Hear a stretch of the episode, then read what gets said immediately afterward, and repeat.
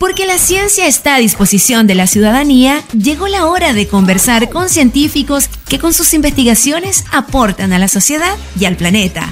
Esto es Efecto Ciencia por la 89.3. UFRO Radio, la radio de la Universidad de la Frontera.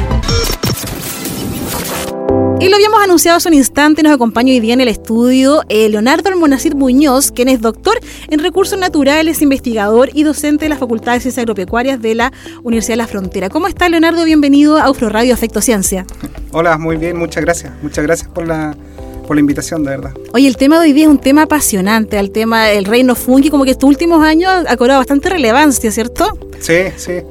Mira, hace hay gente aquí en Chile que trabaja con hongos y hace mucho tiempo, pero no sé si estoy bien en mi percepción, pero creo yo que hace cuatro o cinco años como que esto está explotando. Así hay mucho interés por hongos.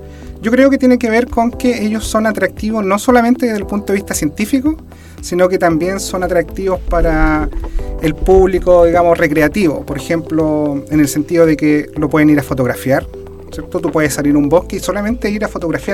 Hay concursos, de hecho, de fotografía de hongos. Exacto, por la variedad de colores, formas, tamaños que tienen. Es de mucho interés para fotógrafos, de mucho interés para personas que, que trabajan en diseño, para que personas que hacen, no sé, películas, es una fuente de inspiración. Claro, cuando ellos conocen los hongos, como que quedan así, wow. Maravillados. Maravillados. Es que sabes que eso me está pasando a mí, ¿ah?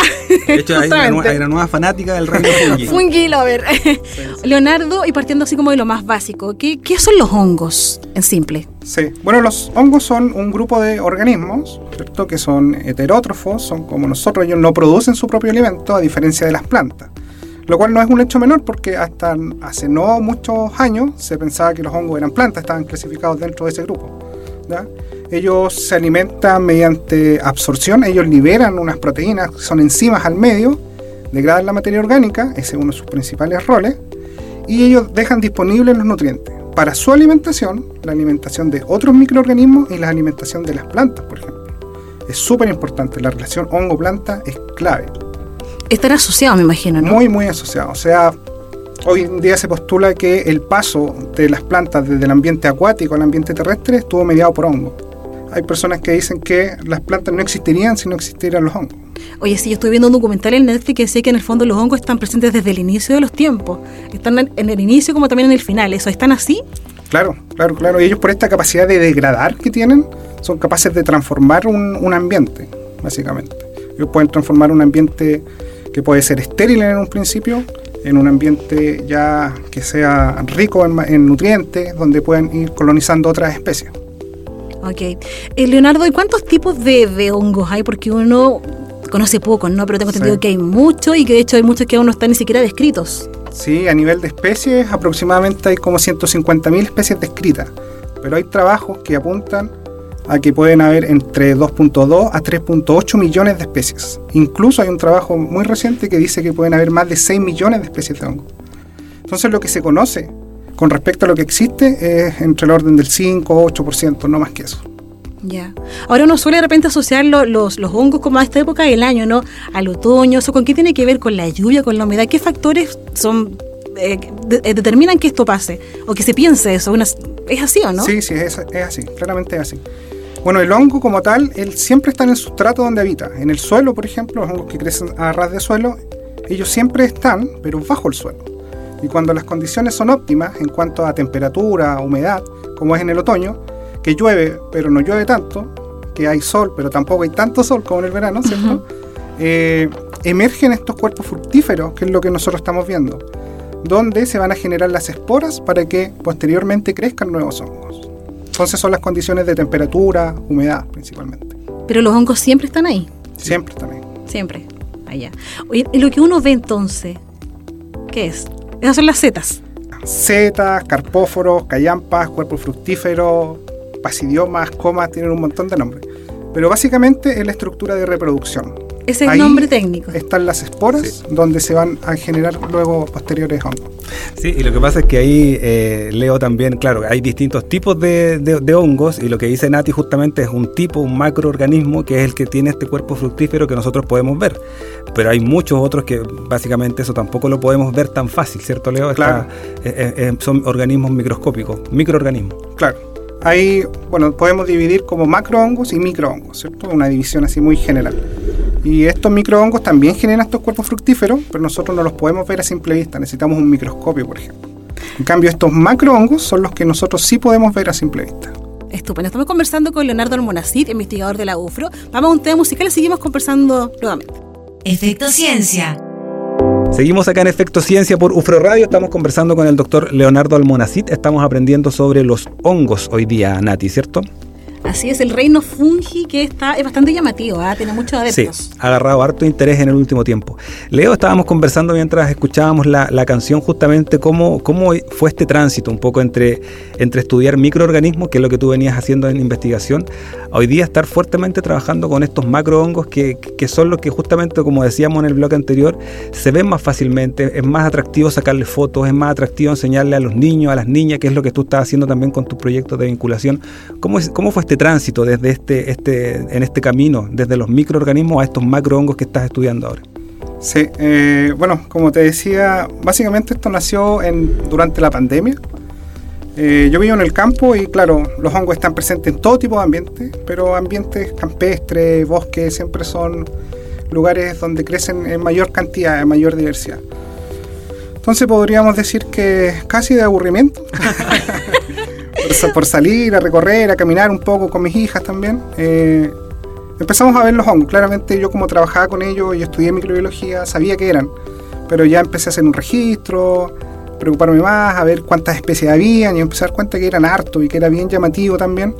Y, de ahí como que nace esto de quizás eh, hacer un giro un poco, pasar de los microhongos, ¿cierto? Antes estudiaba cosas, los proyectos estaban relacionados con cómo estos microhongos podían ayudar a las, a las, plantas a tolerar distintos tipos de estrés, como metales pesados, sequía, a pasar a los macrohongos, ya como a la diversidad y también enfocarse en, en la divulgación, para que sean organismos más conocidos.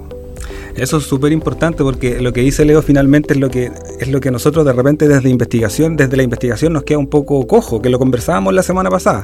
Cómo pasar de lo que estamos haciendo de la ciencia pura a, terminar con un paper, a llegar a lo que está haciéndole hoy día con estos macrohongos, que es como comentarle a la gente, que la gente aprenda, que la gente vaya entusiasmándose con estos microorganismos, con estos macroorganismos, eh, desde, desde el conocimiento, pero hacia algo que probablemente es mucho más atractivo que una publicación, claramente, o que, una, o que un artículo. Así que, y Leo ha estado trabajando fuertemente en eso, yo lo veo súper activo además con su proyecto de vinculación en las redes sociales. Ay, sí, porque, nos cuenta un poquito de eso, eh, se llama Ecofungi, ¿cierto? Sí. ¿Cómo nace eso? ¿Qué es? ¿De qué se trata? Bueno, en e- Ecofungi eh, nace también de la mano de un proyecto de vinculación con el medio, que básicamente está enfocado a la divulgación del reino fungi, y con especial énfasis en los niños. Ya niños, niñas de enseñanza básica, enseñanza media. ¿Por qué los niños? porque es un público que muchas veces eh, no tiene tanta atención como uno, piensa, especialmente en temas de ciencia. Como mm. recién decía Alex, la ciencia es muy segregadora de repente, eh, muy eh, específica. un paper que en una revista científica donde la leen personas que son del área Mire que la, Nati la semana pasada le explicaba, conversábamos lo mismo y dijo, mira qué tan egoístas que eran los científicos. tiene razón, tiene razón. Y es una, es una deuda, creo yo, que, que tienen la, la, ciencia, las universidades en general con la sociedad, pero que en los últimos años también se está se está cortando, o sea, se está haciendo mucha vinculación hoy en día en distintas, en distintas áreas. Y como te digo, con los niños, niñas, es súper, a mí me gusta harto porque ahí se ven cosas que tú no las ves en la universidad, por ejemplo. Yo cuando hago charlas a niños de 8 o 10 años y te dicen muchas gracias por enseñarme los hongos y aprendí mucho, en la universidad eso no te lo dicen. Jamás. Jamás vas a escuchar eso un chico que está tomando un electivo, ¿cierto? Sí, sí. Leo, y cuando uno sale, por ejemplo, cuando uno sale a recolectar hongos, ¿cómo, cómo haces tú esta práctica para que sea eh, respetuosa con el medio ambiente? ¿Qué hongos se pueden recolectar cualquiera o, o de, preferencia alguno hay que dejarlo? Para quienes están iniciando quizá en esto, ¿no? Sí, mira, en general Em, yo no participo mucho o hago recolecciones como para, comer. Eh, obviamente de la mano de las charlas y todo hacemos algunas identificaciones o recorremos lugares, pero no con, con, esa, con ese objetivo de colectar para, para alimentarse, porque también hay que tener cuidado, o sea, eh, aquí en Chile y en el mundo mueren muchas personas también por las intoxicaciones. Hay hongos que son altamente tóxicos, que en dos días tú puedes fallecer y no hay vuelta atrás. Claro, Hay dicen otro- que en el fondo todos los hongos son comestibles, solo que de algunos tú no vuelves. Solo uno, hay algunos que se Exacto. comen una sola vez. Exacto. Oye, está interesante eso, podríamos conversarlo en el otro bloque, porque hay hongos que son comestibles, pero que no hacen y no, que no generan daño, pero otros que sí pueden generar bastante daño. Sigamos conversando en el próximo bloque. Efecto Ciencia. Estamos haciendo Efecto Ciencia aquí en UFRO Radio junto a Leonardo Almonacid, investigador de la Universidad de la Frontera. Leo, estamos hablando de los hongos. Cuéntanos, eh, ¿existe alguna forma en la cual uno pueda diferenciar o reconocer hongos que son comestibles versus alguno que sea, no sé, tóxico? Mira, esa es una súper buena pregunta, súper atingente. Yo la hago también cuando hago mis charlas con los niños especialmente. Bueno, a todo nivel. Hoy día estuve haciendo una charla en niños de 3 años. de- Qué maravilloso. Eh, y en la universidad también lo mismo. Si hay alguna forma de reconocerlo, ¿qué piensan ustedes? Le digo a mis estudiantes. Sí, me dicen, el color. ¿Ya? El color. ¿Qué más? Eh, algunos generan un látex. Sí, ya, el látex. ¿Qué más? La forma. Ya, la forma. Los que tienen esta forma, tal forma, son tóxicos, los otros no. Ya, perfecto.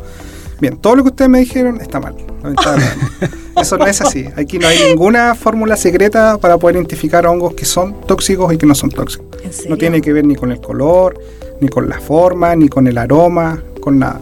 No hay forma de reconocerlo. O sea, es, es un conocimiento que se va transmitiendo y que seguro que en su inicio básicamente se descubrió o se supo que hongos eran tóxicos porque alguien se los comió y se intoxicó. Que hongos eran mortales porque alguien los consumió y se murió. Tú también señalaste delante que está muy asociado con algunas plantas. Quizá de repente algunas plantas te pueden dar luces de qué hongo también es venenoso y cuál no. ¿O no? No, ¿No? tampoco. Te equivocas. Solamente esto es prueba y error, Nati. Lamentable. De Oye. hecho, una vez dando charlas a, a los niños pequeños de cuarto quinto básico, yo hice una pregunta, uno me dijo, me mira lo que me contestó, ocho años, con sujetos de prueba. ¿Viste? Ah, muy Hay que, hay, bien. hay que probar a quién, a quién le va a hacer daño y a quién no. Oye, a propósito de esto de los niños, las niñas, eh, yo creo que también es una parte del ciclo vital donde puede generar cambios culturales. Y yo, yo creo que eso también es súper importante porque es en esa etapa donde tú puedes generar en el niño o la niña eh, que haga el, el- el cambio, el, el clic de repente como para... Y eso se ve harto en los temas medioambientales. De hecho, ellos son mucho más responsables con los temas de reciclaje, con los temas de la sustentabilidad. Y ellos mismos llevan un poco a sus papás justamente a tener más cuidado en muchos de estos aspectos. ¿Por qué? Porque en el colegio asisten a charlas donde justamente colegas como Leo, otros colegas de la facultad, van y justamente hacen este trabajo que es un trabajo de joyería en, en esta parte del ciclo vital que es la niñez. Sí, Leonardo, tengo una, una consulta, porque tú antes mencionabas que siempre el hongo está bajo la tierra, ¿cierto? En el sustrato. Pero el hongo, ¿cuál es el tamaño del hongo? Porque Eh, claro, uno ve la Qué estructura, buena pregunta. Sí. pero ¿cuál es el tamaño? Eso es súper variable, o sea, lo que nosotros vemos, quedamos en, en claro que es el cuerpo fructífero, ¿cierto? Donde se van a formar las esporas. Ya, allí ya también tenemos distintos tamaños. Hay hongos que son muy pequeños, centímetros, a otros que pueden medir, no sé, medio metro, por decir algo. También son centímetros. Hongos de un metro, dos metros, cuerpos fructíferos no vamos a encontrar. Mm. ¿Qué Pero es lo más sí grande que hay? pueden ser unos orejas de palo, unas ganodermas que pueden medir, no sé, 50 centímetros Ya. más o menos. Eh, bueno, y hay otros que son tienen un tipo de crecimiento que va sobre el tronco, por ejemplo, y esos se pueden extender mucho más si consideramos el tamaño del tronco. Ya. ¿ya? Pero en general, el hongo como tal, pensemos que es el, el- son las hifas y ese conjunto de hifas son el micelio que está bajo el suelo. Eso se puede extender por metros, cientos de metros, incluso kilómetros, hectáreas se puede. De hecho, el organismo vivo más grande del mundo es un hongo, Es que es hongo. una armillaria. Y obviamente no es el cuerpo fructífero, No. es el micelio que va bajo el suelo, que en tamaño equivale a más de ciento y tantos canchas de fútbol. ¿Y eso, eso ellos sienten cuando uno camina, por ejemplo, encima o no? Buena pregunta. Mira, eso sí que yo nunca lo he leído, Nati. Tú- tú- tú- pero lo que dice, pero lo a que dice Leo en verdad, porque finalmente bajo el suelo tú tienes un- una red de micelio de, de- que forma parte de este hongo y que finalmente, claro, le entrega beneficio a la planta y todo un sistema de cooperación que ojalá lo tuviéramos sobre el suelo también. Ah, pero es como imaginárselo un poco el auditor, ¿no? Es como, es como cuando muestran las neuronas, ¿cierto? Como las conexiones, ¿similar o, o no? ¿O no? Pudiese, sí, sí, Como- es como como, las redes neuronales, la imagen, estoy pensando, sí, es como, te voy a mostrar una foto, hay fotos muy bonitas donde ¿En justamente se ve, incluso donde se entrelazan ciertas manos que, entre las IFA, porque realmente es una relación de cooperación, mutualismo entre los organismos, algo Qué bien bonito. Hoy en día se saben cosas más eh, interesantes, incluso que se habla que incluso el micelio es como el sistema vascular del planeta. ¿Por qué? Porque en un bosque donde tenemos muchos tipos de árboles que uno los ve que pueden estar separados entre sí, ellos bajo el suelo se conectan con los hongos y eso hace que los árboles también se conecten entre sí. Mm. Y también se sabe hoy que los árboles se pueden pasar información un árbol a otro a través de las IFA. Se pueden pasar nutrientes, se pueden metabolitos, señales de alerta, todo funcionando a través de las IFA. Oye, el Le-. Leo, el- o el doctor Almonacid, va a participar en mayo en un festival de hongos que hay en Pucón. Conversemos de eso en el próximo bloque, ¿te parece? Efecto Ciencia. Sigue en nuestro radio, ahí sonaba Jesus Jones con Right Here, Right Now. Y estamos con Leonardo Almonacid hablando del reino fungi, que es maravilloso el tema. ¿ah? ¿Cómo te has sentido, Leo? Bien. Doctor Leonardo. Doctor Leonardo. no importa, dígame, Leo, nadie me dice doctor Leonardo ni una parte.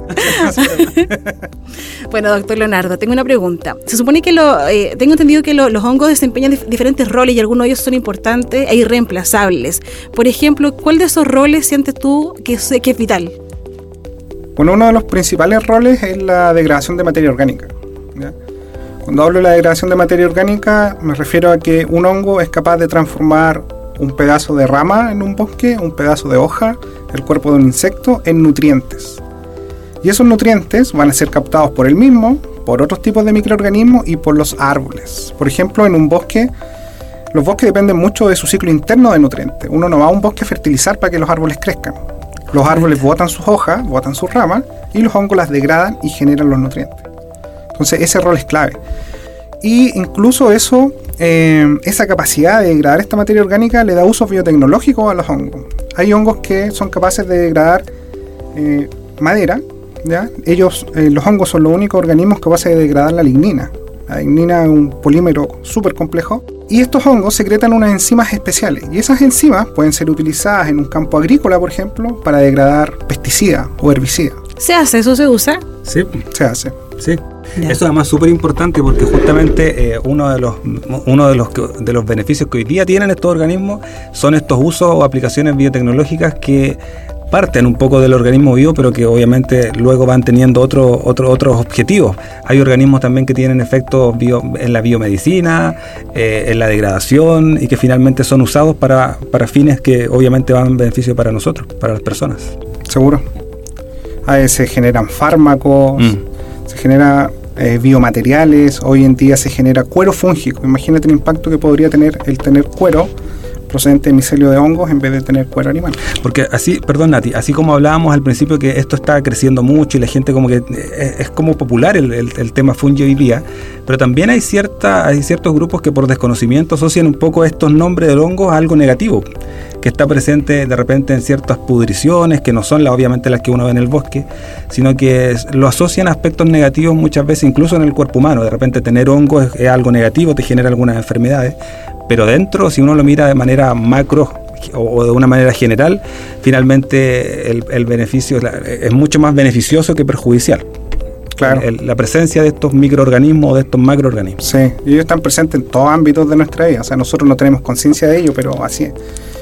Eh, incluso en nuestro cuerpo, bueno, aquí ya estamos hablando también de otros tipos de microorganismos, bacterias y hongos, tenemos más microorganismos que células. Pero Ah. nosotros no vamos por la vida pensando eso, así que no. no. Y un hongo se puede producir en cualquier superficie, ¿cierto? Sí, nosotros encontramos hongos desde el desierto hasta la Antártica. Y pues hay hongos que crecen en el agua, pero por- son distintos, distintos grupos. Mm. No, en el agua, por ejemplo, no va a crecer un cuerpo fructífero, pero hay hongos filamentosos. Entonces, crecen en todo tipo de ambiente. Están adaptados a todo tipo de ambiente y en base Sí. a la- al ambiente, que es un tema también importante en la fenología de cualquier organismo, se van adaptando a, a- a esas condiciones. Claro. Y ellos transforman ese medio y da paso a que luego otras especies Mm. pueden ir colonizando. Hoy en día se gastan millones de dólares en tratando de encontrar enzimas, por ejemplo, que sean capaces de degradar plástico. Mm. Hay, hay muchas patentes, sí, se ha avanzado. Hay todavía eh, se hacen estudios y, son los hongos son capaces de degradar compuestos del plástico. No se ha llegado todavía a que pueda tomar una bolsa y, degradarla y hacerla desaparecer, pero sí se avanza harto en eso. Hay mucha patente estadounidense, china, con referencia a eso. ¿Se puede producir hongo en laboratorio así como con las micelios? Sí, pues, sí. Hay, cultivos eh, axénicos que en el fondo tú puedes generar el o, reproducir en condiciones de laboratorio, en condiciones controladas, el crecimiento del... Nosotros podríamos tomar cualquier cosa que hay aquí, el lápiz, la taza, un trozo de la mesa y sacar un hongo y llevarlo a una placa y mantenerlo en el laboratorio. Aquí el ambiente está lleno de hongo. Aquí, en todos lados, que quede claro. Estamos llenos.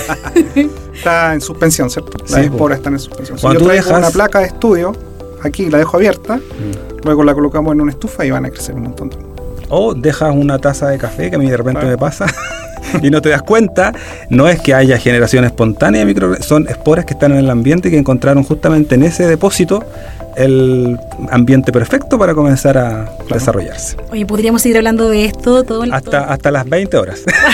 Tal cual, pero vayámonos a Pucón. Oye, vayámonos a Pucón. pero en el próximo bloque, ¿les parece? Y ahí conversamos sobre este festival de hongos que se va a desarrollar en Pucón en el mes de mayo. Hasta las 4 de la tarde les acompañamos con ciencia y tecnología acá en UFRO Radio. Efecto Ciencia. Estamos de regreso aquí en UFRO Radio haciendo Efecto Ciencia el 89.3 y 94.1 en Angol. Y también nos pueden escuchar en ufromedios.cl en todas partes del mundo. Así que en todas partes te pueden estar escuchando en este instante, Leonardo. Ahí escuchábamos a Bruno Mars con Versace on the Floor, uno de los grandes ganadores de los Grammy de recién pasado. Así es, Nati. Oye, ahora sí que vayámonos a Pucón, Leo, porque estábamos conversando y aprendiendo en los bloques anteriores todo este fantástico mundo del reino fungi, pero queremos también contarle a los auditores de UFRO Radio que hay distintas iniciativas que se han ido dando también aquí en la región de la Araucanía que tienen relación cómo mostrar y cómo difundir este, este, este mundo. Y en este sentido hay un festival en Pucón en el mes de mayo, el, 27, el 28 y el 29 de mayo, el primer festival del Reino Fungi en Pucón. Y ahí tú estás invitado también a dar una charla magistral. ¿Cómo llega esto? ¿Cómo, cómo estás participando también de algo que es 100% conectado con la comunidad? Sí, bueno, yo tuve un acercamiento a, a Pucón. Eh, no olvidemos que yo hago docencia, ¿cierto? Soy académico en la universidad. No lo olvidamos, Leo. Entonces, eh, tuve una estudiante, fui el tutor de una estudiante que hizo una práctica en Pucón. Ya. En otros temas de eh, medioambientales, ¿cierto? soy biólogo ambiental, entonces tenía que ver eso con escuelas, escuelas rurales, también un trabajo muy lindo igual. Y ahí me hice conocido, digamos, con las personas de vinculación con el medio, el campus Pucón y ellos obviamente tienen todos estos contactos con mm. la, con, a nivel regional y a nivel local ahí mismo en Pucón, ¿cierto? Sí. Y un grupo de personas se acercaron a ellos a proponerle esta idea de que tenían la idea de generar este festival y necesitaban también o estaban pidiendo ayuda para generar algún tipo de colaboración, ¿cierto? Se le pidió a la universidad eh, el uso de espacio y, y ella dijeron, ah, mira, conocemos a alguien que trabaja con hongo la charla va a ser sobre usos biotecnológicos de los hongos. Que Vamos a ver para qué sirven, ¿cierto? Mm. Eh, y otra actividad que es el FungiKit. ¿Y FungiKit es una acción entonces? Es una actividad dentro de eso, que es la actividad que está enfocada a niños. Y como te digo, de ahí salen preguntas que ojalá hicieran los estudiantes de la universidad. Es algo súper bonito hacer charlas para... Y no son solo charlas, porque yo he visto por el Instagram, que ya le vamos a decir a la gente, eh, han habido concursos de dibujo, o sea, hay, hartas cosas que los niños y las niñas van haciendo justamente para aprender. Claro, no, si va mejorando. Cada vez que me invitan de nuevo, yo con algo. Hay, hay, alguna novedad. ¿Alguna innovación? La última vez llegué con unos puzzles, con unos memorices, eh, tengo fotografías también impresas, tengo hongos secos, digamos, como una especie de mm. Para que ellos los puedan ver. Entonces hay actividades para que se entretengan también. Y también como ha crecido tanto el interés eh, por dar estas charlas, especialmente de los colegios, en los colegios ellos a través de Instagram ven esta actividad y dicen, ah, mira, esta actividad la podríamos llevar a mi colegio igual, que me lo piden bastante. Entonces para poder ordenar esto también eh, hicimos un, llamado que bajo este nombre EcoFungi a generar una, una red de estudios micológicos, por así decirlo, enfocadas también a colegios, donde ya hay como 13 colegios inscritos y vamos a tener una reunión donde la idea es que nosotros podamos asesorarlos a ellos en la generación de clubes de micología. Si ellos quieren postular un proyecto Explora, nosotros podemos eh, apoyar. apoyar. Si ellos necesitan una charla, que esa charla quede agendada, ojalá de un año para otro, para saber que el otro año en abril tengo que ir a dar 10 charlas. Y que no sea solamente yo, también queremos formar más, más personas, eh, formar divulgadores y todo eso lo queremos centrar también a través de, la facultad de vinculación con el medio para poder tener un orden, porque como digo, es tanto el interés que estamos un poco dispersos, se está desbordando el tema. Ahora en el Parque Rucamán que tengo entendido que parte de tu proyecto igual contempla hacer senderos, ¿cierto? Eso Sí, o sea, los senderos están hechos en el Parque Rucamanque. Lo que este, este proyecto de divulgación eh, se colocaron cinco infografías a través de uno de los senderos, del sendero Poliwen donde las personas que pueden visitar van a ver una infografía que dice, por ejemplo, ¿qué son los hongos? Mm. Otra va a decir, ¿qué relación tienen los hongos con el bosque? Otra dice, ¿qué son las micorrizas? Otra dice, eh, ¿cuáles son los usos del hongo? La cosa es que una persona que recorre el sendero y vaya viendo hongos, porque hoy día puede ir y los ve, también vaya teniendo cierta información a través de, de ese recorrido. Ah, súper.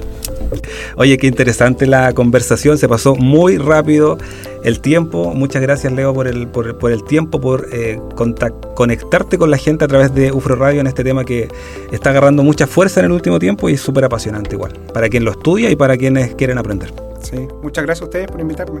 Leo, tú querías mencionar también tu Instagram para que la gente, porque es un buen, es un buen eh, canal, un medio. canal, gracias Nati, es un buen medio para poder difundir también las cosas que se están haciendo al alero de este paraguas que decías tú, que es el Ecofungi. Sí, sí, sí. De hecho, por ahí se, se han hecho todos los contactos. O sea, las personas que me han invitado a los colegios es porque lo han visto ahí. Han mm. visto las actividades, ahí se va promocionando harto.